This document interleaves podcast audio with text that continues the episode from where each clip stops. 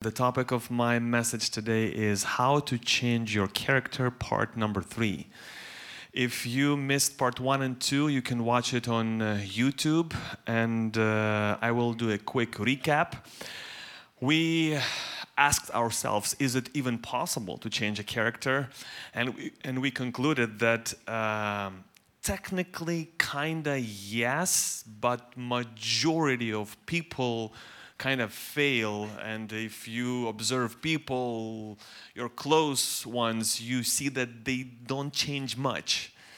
And um, I think what is important for us to remember is that it's almost impossible to change yourself with your human efforts. It's only possible through very deep inner spiritual process and uh, we talked why must character change is because uh, whenever anything is physically or spiritually is born we expect it to grow.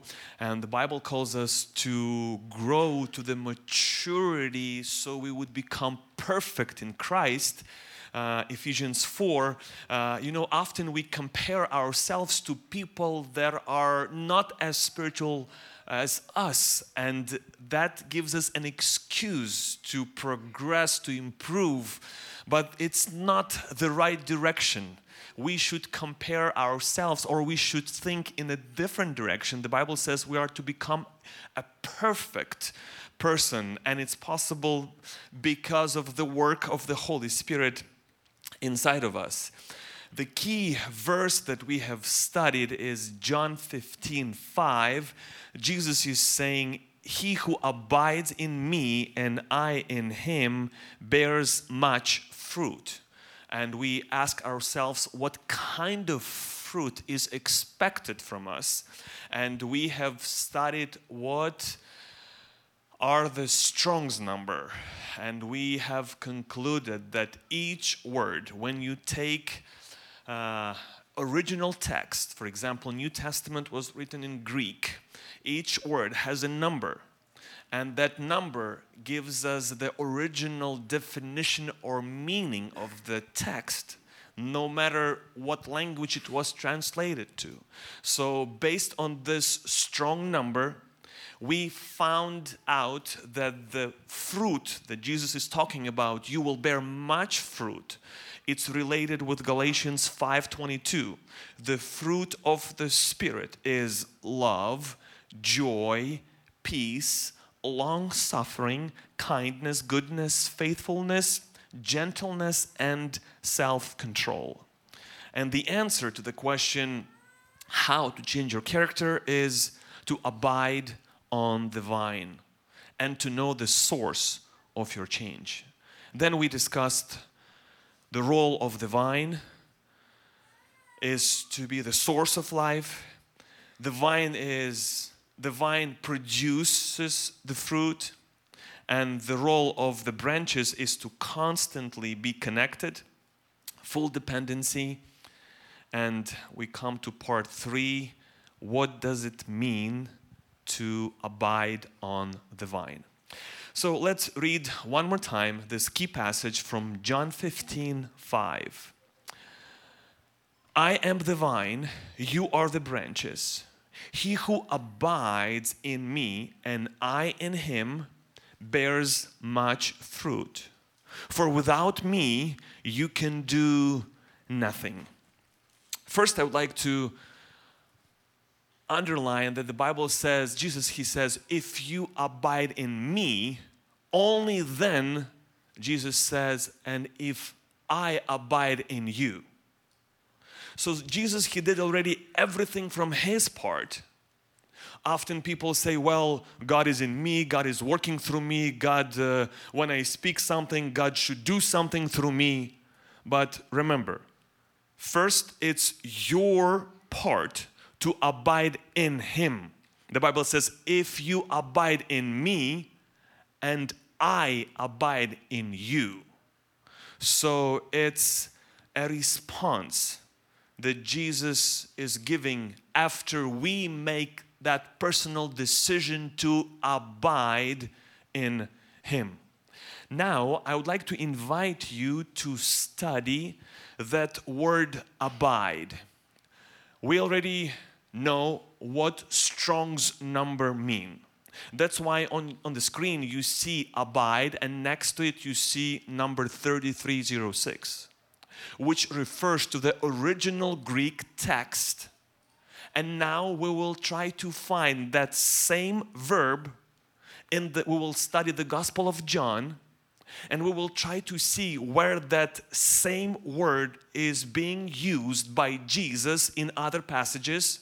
And our goal is to understand what are we supposed to do practically when we talk about abiding in Him. So, first passage is John 14 17. It says, The Spirit of truth, you know Him, for He dwells with you and will be in you. I want you guys to see that the word dwells has the same number 3306. So abide was translated into, into English and the word dwells was used, even though it has the same Strong's number. So, from the original Greek text, it's the same exact word.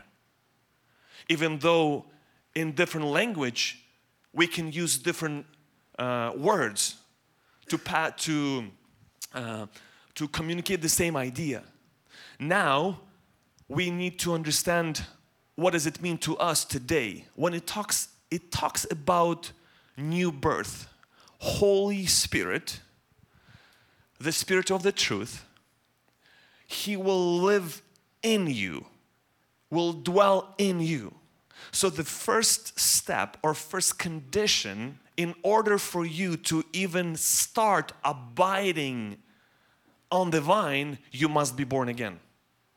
You can be born again, you can have a new nature only because of that new birth. Once you're born again, the Spirit of God dwells in you. So that's what it means to practically abide. First step, you must be born again, then the Spirit of God will abide in you. Second passage is John 6 56. It says, He who eats my flesh and drinks my blood abides. Pay attention to the screen. You see, once again, we use, we are back to that same word, abide. When Jesus is talking, He who abides in me will bear much fruit that same word abide is used here in the context of partaking communion. What does it mean to us? It means that to abide on the vine is impossible if you are not partaking communion. If you are not taking communion, you are disconnected from the vine. You have no connection because practically to abide you are to take communion. We will come back to that passage next Sunday because we will have a communion Sunday. And let's move on to the next passage. Next is John 15, verse 9. As the Father loved me, abide in my love. Once again, that same verb is being used abide, same Strong's number 3306 Abide in my love. Question What does it mean to abide in His love? The answer is found in that same text. If you read that same verse, it says, If you keep my commandments, you will abide in my love. So, what does it mean to abide in His love? Is to obey His commandments. What is his greatest commandment? Jesus said, Love your God and love people. Love your neighbor as yourself. So, to abide in the vine, practically what it means to us is to love people around you. to represent God, to love like Jesus loved people. When you love people, that means you abide on the vine. If you obey His commandments, and the summary of His commandments is love God and love people. If we are to continue to dig deeper what it means practically to abide on the vine, we could also add that to abide on the vine is also to be part of the church and to be connected to the body of Christ. Like branches are connected to the vine, in the same way, Christians are compared to an organ of a physical body. And an organ can live or can survive only if he is part of the living body, which is the bride, which is the church. And um, I have given you several passages just from the Gospel of John to show you that, to show you what it means to practically abide using that same word that Jesus used in the illustration of the vine. But now I would like to simplify it. I would like to summarize it. What does it mean to abide? Three points. Number one, abide in the Word of God. Number two, dwell in the prayer. And number three, go through uh, pruning. Now let's go step by step and let's try to understand what it means to us. If you would like to study the scripture deeper, you can go back to the passages that I have listed. But to, like I said, to simplify it, let's just try to remember these three points. So, point one abide in the word. John 8 31, it says, Jesus said to the Jews who believed in him, If you abide in my word, you are my disciples indeed. So, abide in this verse, it's the, exactly the same word, verb that Jesus used in the illustration of the vine. We have talked about this point and verse in part number two. I am repeating myself intentionally to remind all the believers again that to literally, practically, what it means to abide on the vine is to abide in the Word of God. And to abide in the Word of God, it's more than it's more than just reading the Word of God occasionally. It's when you love the Word of God, when you seek to read the Bible, when no one is making you, no one is pushing you, when you're not satisfied with just a verse of the day on your phone, when you are digging, when you are seeking, when you are feeding yourself with the Word of God. Next point is to abide, is to dwell in the prayer. Let me ask you, what is the difference between point A and point B when it comes to interpretation of the scripture? So, when we talk about point A, it's called textual interpretation or textual sermon. We use text from the scripture to explain the text from the scripture. For example, the word abide, like we said, it's exactly taken from the original text, and that same verb is used in a different passage, and we know exactly that's what it means, and there are no other inter possible interpretations. When we talk about point B, to abide on the vine means to dwell in prayer. It's allegorical interpretation. Why? Because the Bible does not have a verse where it says to abide on the vine means to pray. How do we conclude that? Why do we make that conclusion?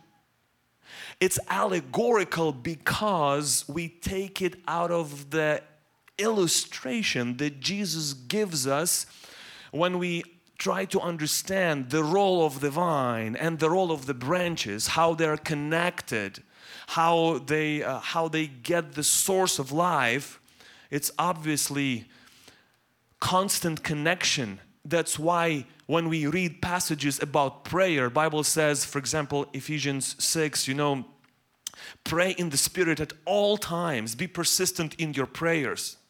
Then Luke 5 16 it says, But Jesus often withdrew himself into isolation and he prayed.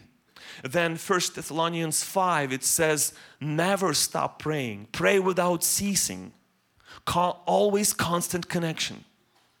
So, question what does it mean, never stop praying?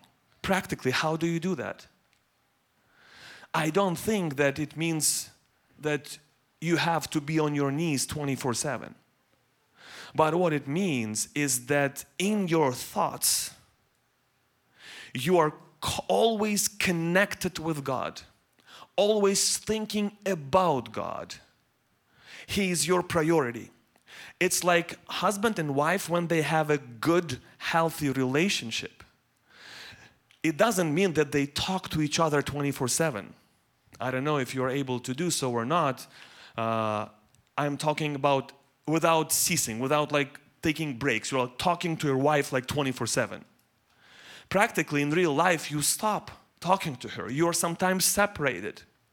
But in your thoughts, your plans, your decisions, your dreams, you're kind of sharing with your, you're thinking, well, I should talk to my wife about it. I should like share this with her, like, and uh, that's like constant connection with her in your spirit.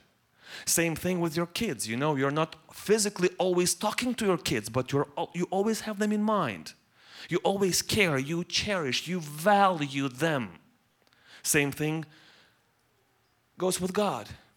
I caught myself, I remember I had this simple conversation with someone, and someone asked me a question. And I remember as soon as he said, I have a question to you, Pastor, Right away I started praying in my mind, Lord, Holy Spirit, give me wisdom. It's very simple. Nothing special happened, but you know, you understand your dependency, full dependency.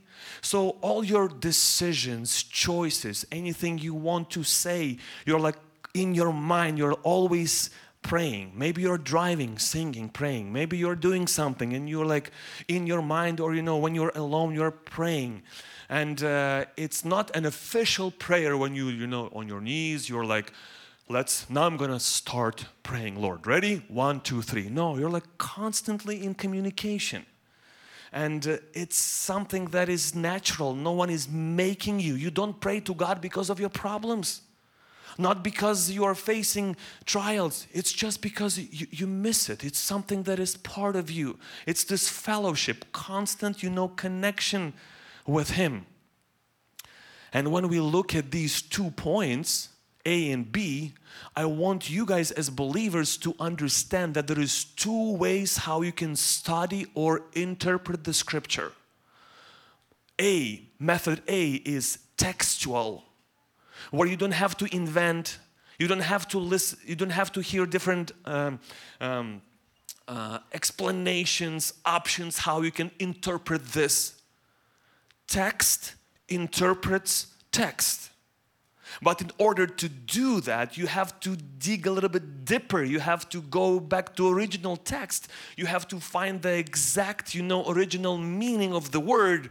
And then you can find many beautiful answers that we might misinterpret. Now let's go and let's try to summarize this two points. What does it mean to abide on the vine? Have personal relationship with Christ. Abide in the word and dwell in prayer. Personal relationship with Christ. Your daily devotions. However, you know, when we talked about when we talk about personal relationship with Christ, often we refer this to spiritual people. We assume that that person, if he has relationship with Christ. He prays, he, he reads the Word of God. However, we can give a different explanation. If you look at this uh, idea of relationship with Christ, everyone has a relationship with Christ. You might ask me, how? Even unbelievers, they have this personal relationship. You might ask me, how? How is it possible? I will explain. First of all, God, He knows every single person personally. Do you believe that? God, He knows. And second of all, God will be your personal judge. At the end, the Bible says that everyone will have to give response for our deeds and words and everything. So, theologically speaking, it's better to say, when we refer to relationship with Christ, it's better to say, Are you abiding on the vine? And if you see in his eyes that he didn't understand the question, you already can determine his uh, spiritual maturity level. But it shouldn't be your goal, you know, to measure someone's spiritual level. I'm just saying that uh, our goal is to teach every believer to abide on the vine. You remember last time we went through seven declarations that Jesus did I am the light, I am the bread. And the last one was I am the vine. I have meditated on this text so long. I believe it's so deep. I believe it challenges believers to always grow, always like progress, improve. You might say, well, you know, I'm not sure if I'm progressing, if I am if I have achieved, if I have the fruit of the spirit in my life. What you should ask yourself is am I the same? Am I reacting the same in the same way like I did 5 years ago? Let me give you a practical example. For example, you were talking to someone on the phone and that person just hung up on you. You're like, that, that was rude. That was just insane. No one did this to me. And you start texting. You're washing dishes or driving, and uh, all day, like messages, messages, conversations like, so what's up? What just happened? Someone just hung up on you. And you're like so irritated. You're like, you're like expressing yourself. Now, if you look back, today, if something like that would happen to you, of course it's not pleasant. But you're like, well, and you just keep going. Five years ago, your reaction was very different. So that shows you that you are progressing slowly, you are maturing in Christ. The fruit of the Spirit is slowly growing in you. So it's okay that you're not perfect yet. But remember, don't comfort yourself when you look at other people. Oh my gosh, like, how come she did this? I can't believe he did this. And you're like thinking of yourself, I'm better, I am better, I am better. Of course, you are never going to progress because you're comparing yourself to people that are lower spiritually, that are not mature. What about going back to Ephesians 4, where it says, We are to mature and become a perfect man, obviously your thinking will be different. Your goals will be different. That's why we are to constantly improve in our character. Then, let's go to the next point. What does it mean to abide in Christ?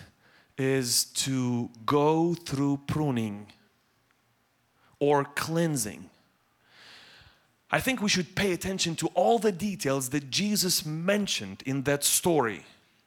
And I believe this detail is very crucial when Jesus explains that you will bear fruit, but it's impossible to grow, impossible to bear fruit without pruning. I also, let's read uh, John 15 2. It says, He cuts off every branch of mine that doesn't produce fruit. And he prunes the branches that do bear fruit so they will produce even more fruit. So, first of all, I want you guys to see that Jesus has a very individual approach to everyone, to every branch. He doesn't, doesn't, he doesn't just chops, you know, half of the tree. You know, every branch, he's very meticulous. And when we think about pruning, often it's being interpreted as we are being punished. And we think, you know, that, well, God, you know, He sometimes punishes people, even though discipline is mentioned in the scripture. But I want you guys to see something very deep in this context. When God is talking about pruning, He's not doing this just to punish people, just to cause them pain so they would know who is God. No, look, read the text. It says He's pruning the branches. Why? Why? Not because they're doing bad. Like I said, discipline, it's a different side.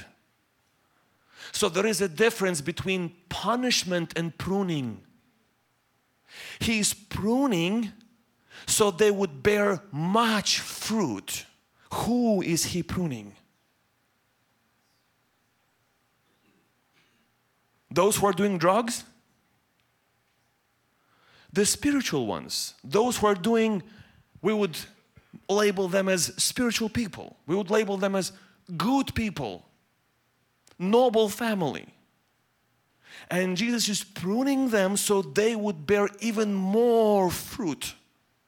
So the fruit of the Spirit would be reflected in their life even more so they would impact even more people so they would represent Christ so they would be changed into the image of Christ.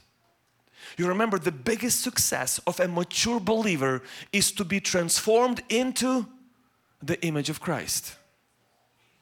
I know it's hard to swallow. That's why I said it's a goal of every mature believer to be transformed into the image of Christ. Also, I would like you guys to notice that Jesus talks about two categories of branches the ones that he cuts off or takes away, and the ones that he's pruning. Often we like to classify ourselves as well, I'm neutral, I'm in the middle. I'm not perfect, I don't have that fruit of the Spirit in my life yet, but I'm not a sinner, you know, I'm, I'm not bad. I'm somewhere in the middle. But here there's only two options. The text says he's pruning one and he's taking away another one. So, question to you which branch are you? He cares for us, talking about believers so we would constantly improve. I want you guys to see this idea. It's very, very important. Even though you're doing good, even though you have experience, even though you are spiritual, you're reading the Word of God, but He's constantly like it's His agenda so you would bear more fruit. More fruit, more fruit. Don't be satisfied, don't stop progressing or growing. Don't think that, well, I'm a believer, you know, I, have a Bible, I, I go to church. No, no, no. More fruit. People, they have a different reaction to this pruning. Our kids, when it comes to discipline, obviously they don't like being disciplined. But we as parents, we do it, we are so sure of ourselves, you know, we do it with love. And of course, we need to discipline our kids because we want them to become better. And even if they make a little progress, we're, we're celebrating these small victories. And I believe same thing with God. So it's not like you're expected to become perfect in one week, but little steps, like you're abiding, you're abiding, you're constantly with Christ, in this connection, and slowly, it's very invisible. But sometimes, you know, I know that I know and I don't know how to explain it. I know, you know, I know that these proce- deep processes are happening inside of me. And you are like, even though you're not walking, but at least you're crawling in the right direction. You're abiding. You know the goal of your life. So, practically, how does it look like? It's when God, He allows certain things to happen in your life. Sometimes difficult things. Sometimes, you know, tough seasons that we don't like, obviously. But when you look uh, in sports, in school, people have to go through challenges in order to go to the next level. Same thing in Christianity. Did you know when we talk about the fruit of the Spirit, Galatians 5, uh, it says that one of the fruits of the Spirit is long suffering. Do you see that on the slide? Long suffering. Tell me, how is it possible? In other translations, it says patience. How is it possible to become patient without going through the process of learning how to become patient? One of the fruits of the Spirit is long suffering. How can you produce that fruit without suffering? You know, Apostle Paul, he says, I learned, I learned to be content in every circumstances. So it was a process. I learned. It didn't happen, I prayed. I learned. When you look at David, Psalm 119, he says, It was good for me to be afflicted. Hmm, interesting. The man of God who had a very close relationship with God, and he's declaring, It was good for me to be afflicted. Why? So that I might learn your decrees. You know, when it comes to suffering, obviously we don't like it. But if you can think of someone very stubborn, was it a hard question? of someone very prideful, of someone very mean, and you suffered because of that person. You know that lectures might not impact him as much as sometimes suffering or pruning. I have watched this show on YouTube. It's called Tested by Fire. Basically, a bunch of families, regular people, sharing their testimonies, how they were try how they went through trials, difficulties, problems, how they were pruned. And then at the end, they are always asked that question if you would to go back, do you regret living through these circumstances? I don't think they were paid to give that answer. Well, they all said they didn't rush to answer because you can see in their eyes that they went through something very deep. But they were like, no, I don't regret. My ambitions, my pride. I thought I was not offensive. I thought I was not selfish. You know, these, this process impacts people's heart so much. You become soft, you become more patient. And we expect that from our kids, we want that from our kids. Our kids sometimes don't understand all our decisions because their intellectual level, maturity level are, are not the same.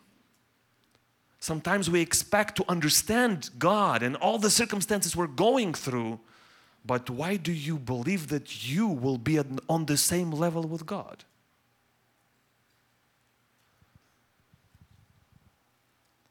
You know, when you take any plant, it doesn't always, it's not just sunshine all the time. Sometimes it rains, and when it rains, it pours. It's not just daylight, sometimes it's dark night, sometimes it's a storm. But the combination of all these seasons still allows the plant to grow. Lastly, I would like to talk to you about um, about the difference, the fruit and the gift. The fruit versus the gift. I think uh, sometimes people they uh, go, they fall into extremes. Some people are all about spiritual gifts. They love miracles. They want the move of God. They love supernatural things. It's all about the gifts. But they don't care about the fruit. The fruit is neglected. Other people, they ignore the gifts, spiritual gifts. It's only about the fruit. Let me show you the problem of one very famous church. And let's see if it's potentially possible in our church today. First, Corinthians 1 7. 1 7. Paul is writing, You have every spiritual gift you need. You come short in no gifts. So, Corinthian church was very spiritual group of people. They had, they didn't miss any spiritual gifts. That's chapter number one. Follow the text. Now, when we go to chapter number three, just one chapter later, Paul is addressing that same church, same group of people, and he's saying, I couldn't talk to you as I would do to spiritual people. Hold on, stop, stop, stop, stop right there. Paul, you just praised them for their spiritual gifts. You just said, You guys are spiritual. And one chapter later, he says, I couldn't talk to you as spiritual, mature believers. Why? He says,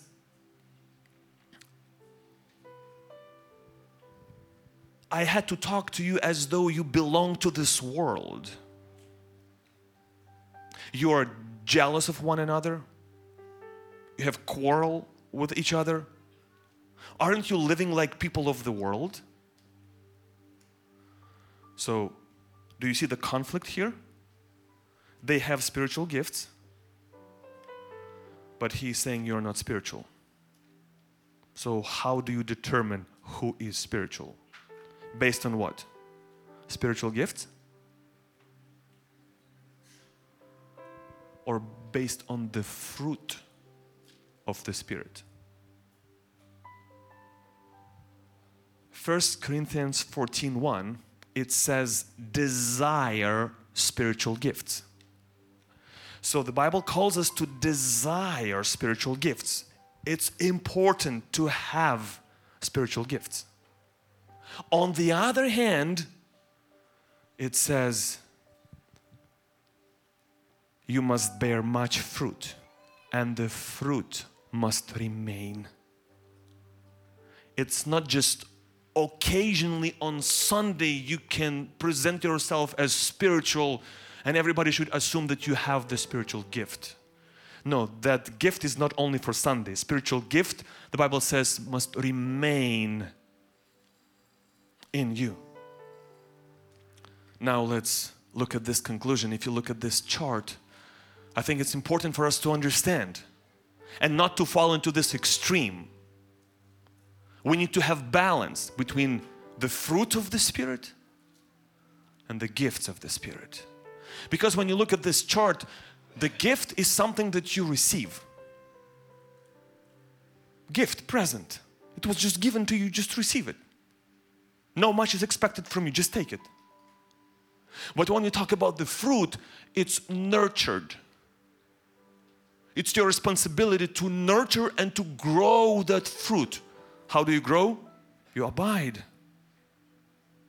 Your job is to abide. Then, when we talk about gift, you receive a gift and it's painless. No effort, no, no pain, no pruning, nothing. You just, you, here you go. Because of God's grace and mercy, sometimes we don't even deserve it and God can give you. But when, it, but when we talk about fruit, it's painful pruning. Pruning, cleansing, and lastly, a gift. You can get it like in a second, it's momentarily. But when we talk about a fruit, it's a long process. Do you guys like results?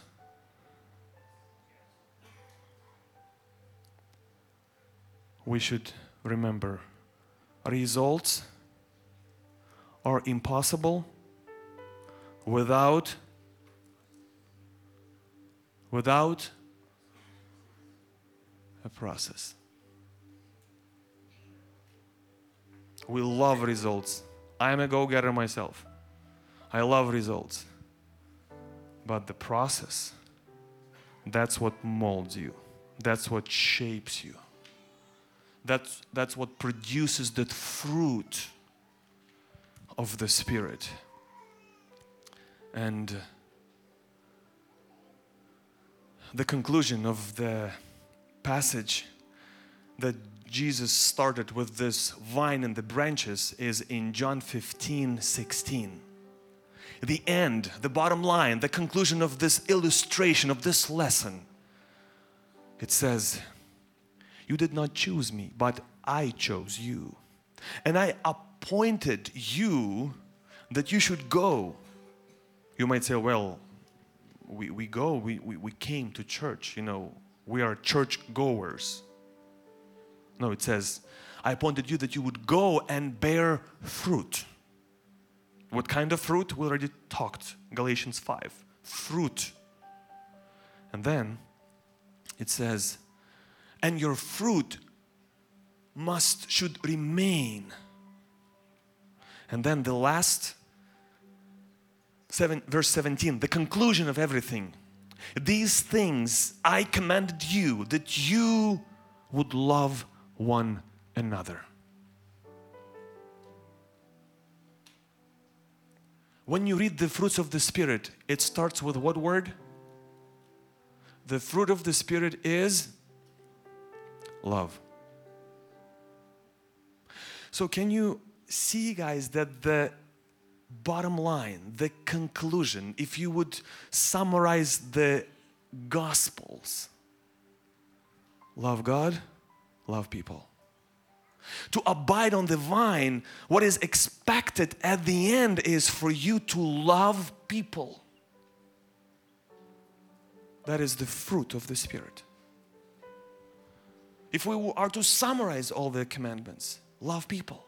We live in this world, there's so much evil, so much, sometimes it's so unfair. But we should look through the lens of the scripture and everything, and if you abide on the vine, you will love people as Jesus loved. That's the conclusion.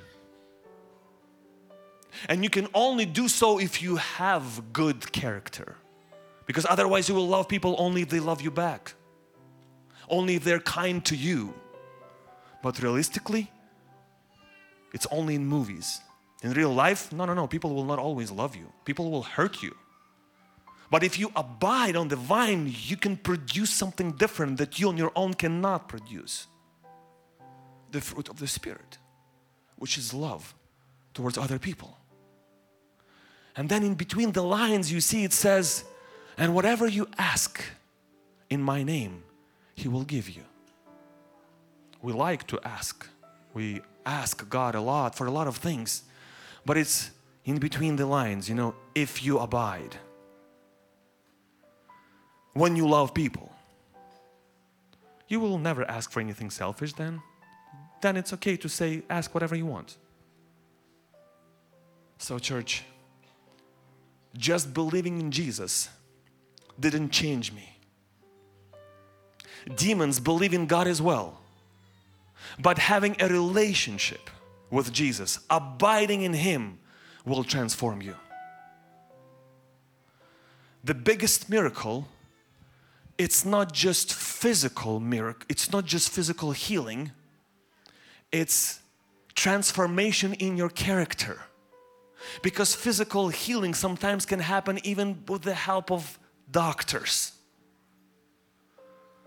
But even Mayo Clinic cannot change your nature, cannot change your character, your thinking, your habits, your, your attitude, your stinky attitude. No, nobody can change except Jesus. That's why when you abide, the Bible says, if you abide in me, you will bear fruit. That gives you and me hope. Even though you sometimes hate yourself, you are sick of things that you do say, continue. Choose to abide. And Jesus said, You will bear much fruit.